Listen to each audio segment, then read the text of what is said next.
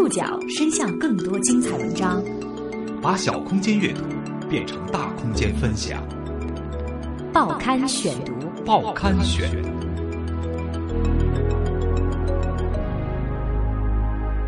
把小空间阅读变成大空间分享，欢迎各位收听今天的报刊选读，我是宋宇。今天为大家选读的文章摘自《新京报》，我们将一起来说一说气功大师。王林的故事。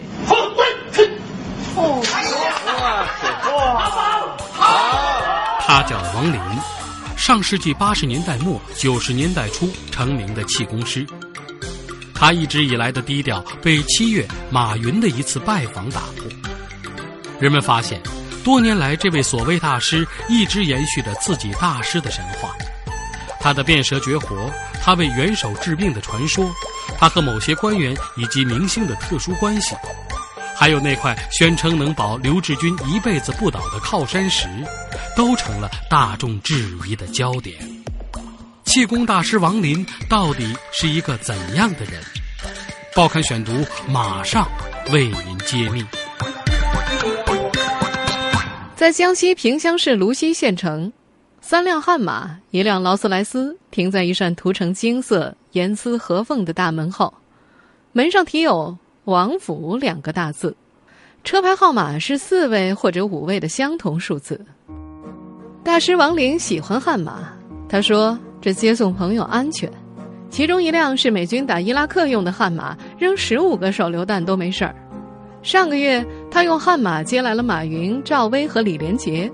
三个人在他家中的照片放在网上，引发了网友对这个气功大师的质疑。司马南叫板说要揭穿他的骗术。王林这种表演就是小魔术，这种小魔术如果对专业的魔术演员来说根本就不屑，但是王林在小地方小魔术就能够骗过人，致使很多人上当受骗。但是王林大概也不知道哪天烧过一炷高香，居然有小燕子啊、马云这样的群人来看他的表演，并且没有看出破绽，看的兴趣盎然。这么拙劣的骗术，还有人不断去信，说明什么呢？说明在这个世界上啊，再愚蠢的人，总有比他更愚蠢的人去崇拜他。王林的安全感被打破了。在以往，他是拥有神秘感、需要别人引荐才能够拜访的大师。上世纪九十年代气功潮之后，许多大师纷纷被拉下神坛。当时已成名的王林有着自己的生存策略。这十几年，他极少接受媒体采访，在相对封闭的空间里经营着名声、财富和权势。报刊选读继续播出，气功大师王林。请你们来给我点火烧，等一下我叫你烧就烧哈。嗯。王林控好盆子，让马云点燃了纸巾。这是个仪式性的步骤。烧，烧在放盆子里。纸巾燃烧完，蛇就会出现在倒扣的空盆里。王林从盆里抓出蛇，满屋子甩，引起不断的尖叫。这蛇出来了！哎呀，好出来了一条。抱住，放好，抱住，对着。哎，这也不也容易，这蛇还真肥啊！这个情节出现于王林留存的独家视频里。空盆来蛇，对他的追随者来说是无可置疑的奇迹。萍乡一家企业老总谭曙耀特意跑到王林的家中，表达对他质疑者的不满。谭曙耀。曾经是萍乡市公安局缉毒支队的政委，他强调看了两百多次表演毫无破绽，他请求王林向记者表演，亲眼看了就信了。在王林自费印刷的名为《中国人》的书当中，提到之所以可以空盆变蛇，是用意念搬运，意念是气功的最高层。他说：“啊，在掀开盆子前的零点零一秒，我的意念出窍。”到野地里抓蛇，放入盆中。这不是变的，实际上呢，这个搞这一点，就是个意念。你烧的那个纸，就等于是我本人的一个灵魂。我呢，就纷纷破表，逢山过山，逢水过水，用最快的速度跑到了一个深高山深山里面，然后我我用最快的速度和距离把石头山踢平，把很多巨石倒下去，然后从里面发现洞里面有蛇也把它抓了。面对王大师这段吹得神乎其神的讲述，司马南是这么说的：既然你声称你不是魔术，而是特异功能，既然有马云等人呢大力举荐，既然你敢非法行医，以此来给人治病，那好，我们不得不做一场短兵相接的科学验证。我现在以司马南的名义邀请阁下到北京来，请阁下到北京来，在严格科学实验的条件下来表演你的任何一项特异功能。多少年前，我有一项悬赏，悬赏额是一千万元人民币。如果你的表演证明不是魔术，是特异功能，那好，你将得到一千万人民币的奖励。你哎，你估计王林会不会来啊？对于司马南的叫板，王林最开始不屑一顾，说着说着突然激动了起来。他站起身，双手紧握，曲臂横在眼前，大喝一声，打了一套拳。最终的定格是金鸡独立，食指和中指死死的指向一个点。王林说：“你司马南吃几碗饭啊？敢和我叫板？我用气功隔几十米都能戳死你！”采访的时候，王林会提到自己的特异功能和在日本经过的十七个科学家七天七夜的测试被专门报道，还说美国情报部门请他出国定居，承诺给他七十张绿卡，而他舍不得家乡不肯去。对于网络的质疑，在追随者面前说一不二的王林显得有点不自信。他多次试探着问《新京报》的记者：“这个快过去了吧？”显然，大师王林想回到以前的生活。在江西萍乡，几乎每个人都能说出王林的故事。最能激发人们谈资的，当属他的首富身份以及给国外元首治病的故事。报刊选读继续播出：气功大师王林。王林在萍乡芦溪的房子叫做王府，一栋五层别墅，带后花园，与县政府一墙之隔。别墅里有两层专门放他和官员以及明星的合影。明星合影多到王林懒得一一介绍，他更多的让记者注意他和外国国家元首的合影。他与苏哈托的合影，以及所谓的苏哈托写给他的题词，时间是，一九九四年。他熟练的背出了题词：“感谢上帝换来了大师，治好了我和夫人的病，愿上帝赐福于大师。”这些合影看上去年代久远，看上去照片里也是苏哈托本人，旁观者很难辨别出合影的真伪。在王林的《中国人》一书当中，有关于苏哈托会见他的故事是这样写的：大师拒绝吃苏哈托的米糕，总统周围的文武百官吓得拜倒在地，因为拒绝总统是要杀头的。用这么一段来衬托王林的镇定自若、谈笑风生。在王林的手机里有张照片，是对着俄罗斯国防部长的后背发功的场景。他说这是前不久刚刚见过的。问国防部长生的什么病？王林严肃了起来。哦，这是机密啊，不要随便问啊。王林常常说他治好的病人有五万，话又不会说的太满。他说病也有治好的，也有治不好的，这要看缘分。他也不再提用气功治病，而是说用手法和草药。他的秘书雷帆还提到大师的艰辛。哎呀，大师啊，用气功给脑瘤患者治病。因为太过用心了，七个脑瘤侵入了大师的脑子，这闭关了很久才把脑瘤治好呢。跟随王林十多年、化名为李密的弟子说，王林很少给本地人治病。对于王林所说的免费治病，他说偶尔也会免费，但是能够请王林治病的都是富人，给的钱绝对不会少。他说去年也曾经有人来找大师治病，这大师啊见人没开车。直接就给拒绝了。人生经历也是王林营造传奇的一部分。据他曾经的狱友介绍，王林经常会把子虚乌有的事说得天花乱坠，还因此被揍得鼻青脸肿。报刊选读继续播出：气功大师王林。王林的官方版本是这样叙述的：七岁离家，峨眉山拜道士学艺，学艺回来上山下乡，因破坏农业学大寨，文革时被关进了监狱。中间为了救两个不该死的杀人犯，越狱一次被抓回之后加刑，平反后出狱，在深圳开公司，拿到香港身份之后回到家乡。他在自己出版的书里会写，他在牢里移来鸡鸭鱼肉，大吃大喝，手铐脚镣一扭就开，形同虚设。而实际上，和他在一起在江苏的第四监狱待了四年的狱友黄昭君，对当时的王林印象深刻。他说，王林在牢里经常会因为说大话被揍得鼻青脸肿，他还会把子虚乌有的事儿说得天花乱坠，听得黄昭君的脸上都挂不住。黄昭君在狱里没有见识过王林有什么功夫，有的话就不会被打了。王林在监狱里变过空杯来酒，在黄昭君看来这并不稀奇。那时候在监狱里是可以弄到酒的，但是在牢里，王玲从来没有变过蛇。黄昭君说，王玲一九八七年左右出狱。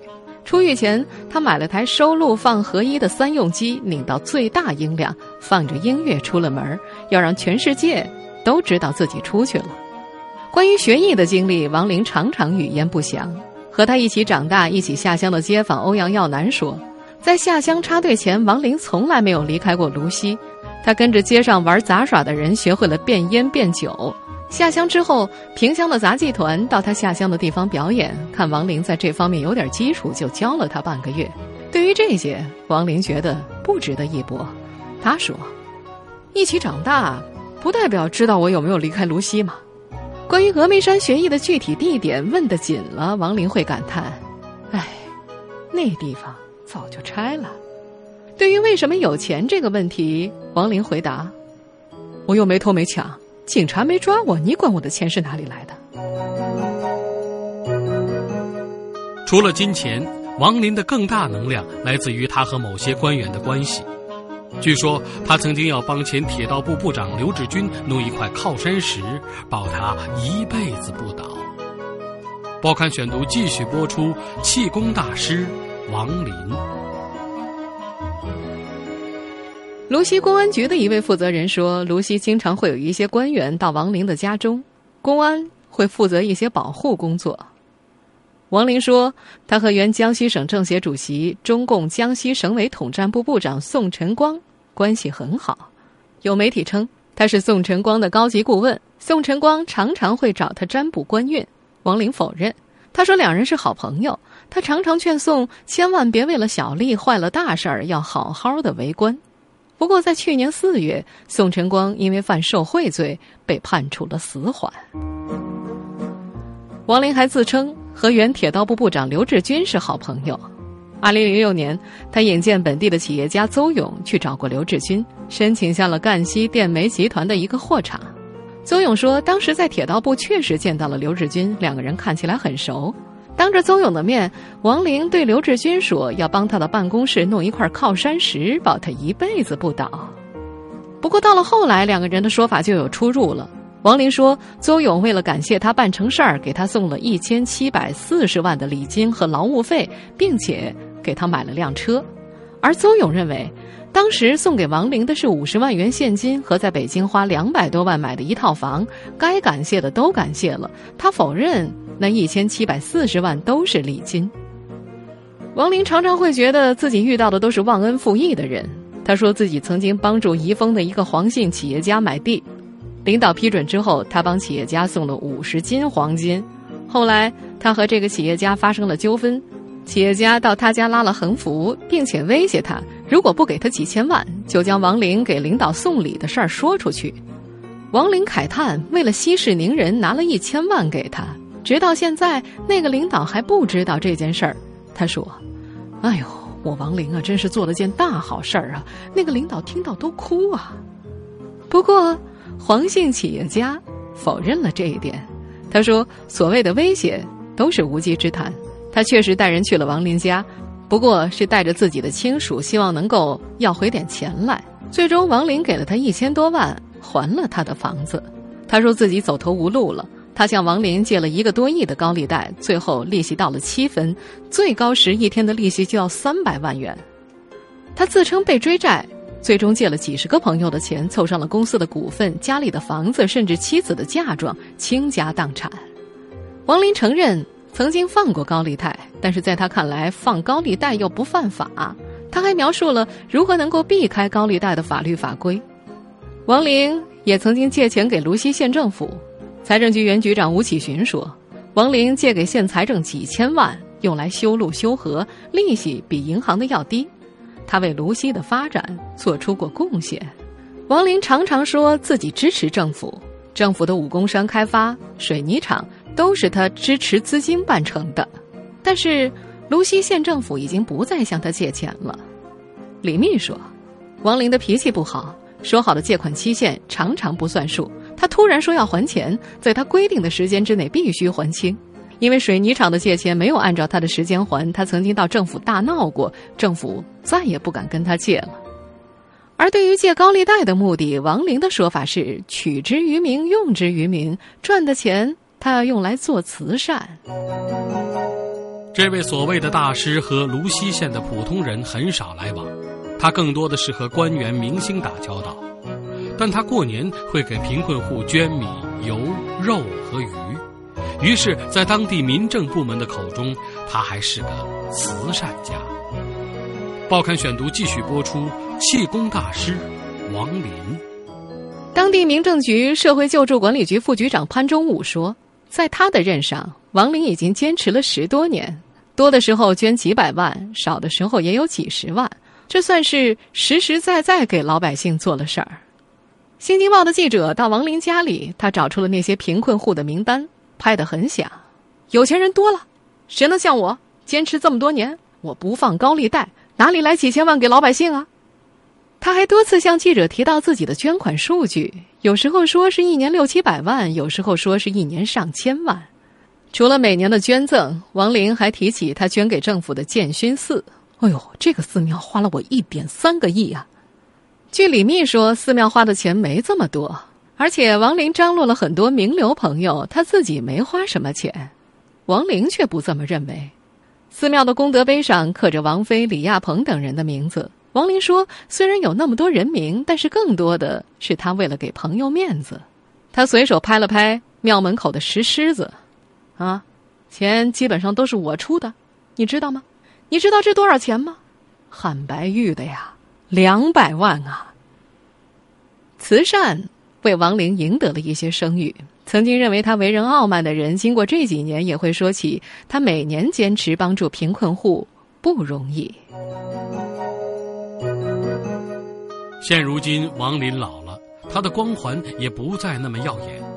他和当地现任领导的关系不像以前几届那么好了，外地的官员也不像以前那么大张旗鼓的来。他身边的人慢慢意识到，他并没有想象中的那么神秘。报刊选读继续播出：气功大师王林。李密说，曾经有人发现王林在一个福建人那里买蛇，还有人在他的花园里发现了一大堆被埋的蛇骨。他们想，这也许是他断蛇复活之后的那些牺牲品。在给马云、李连杰、赵薇变酒变蛇的视频里，能够清晰的看到他在变酒的时候偷偷换了一个杯子。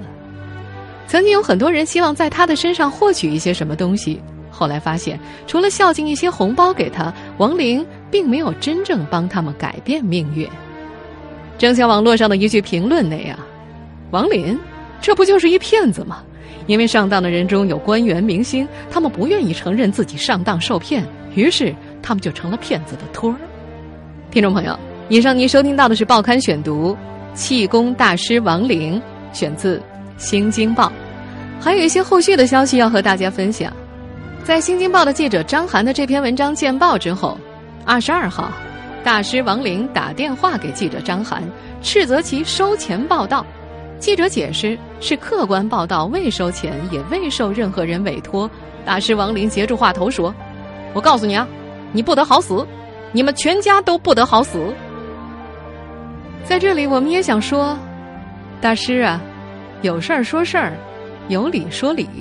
真有神通，发个功给大家看看也行。别忘了，这世间可是有规矩的。